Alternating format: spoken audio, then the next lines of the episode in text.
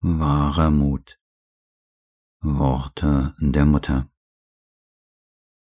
Wahrer Mut im tiefsten Sinn heißt allem, wirklich allem im Leben, von den kleinsten bis zu den größten Dingen, von den materiellen bis zu den spirituellen Dingen, die Stirn bieten zu können, ohne zu zittern, ohne dass das Herz schneller schlägt, ohne dass die Nerven beben und ohne die geringste Gemütsbewegung in irgendeinem Wesensteil.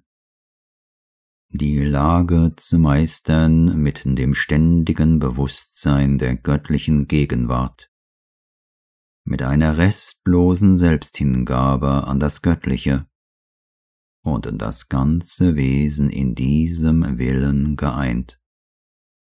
Damit kann man im Leben vorangehen und alles Erdenkliche meistern. Ich sage, ohne ein Zittern, ohne ein Erbeben. Das ist die Folge einer langen Bemühung. Es sei denn, man ist mit einer besonderen Gnade geboren, man ist schon so geboren.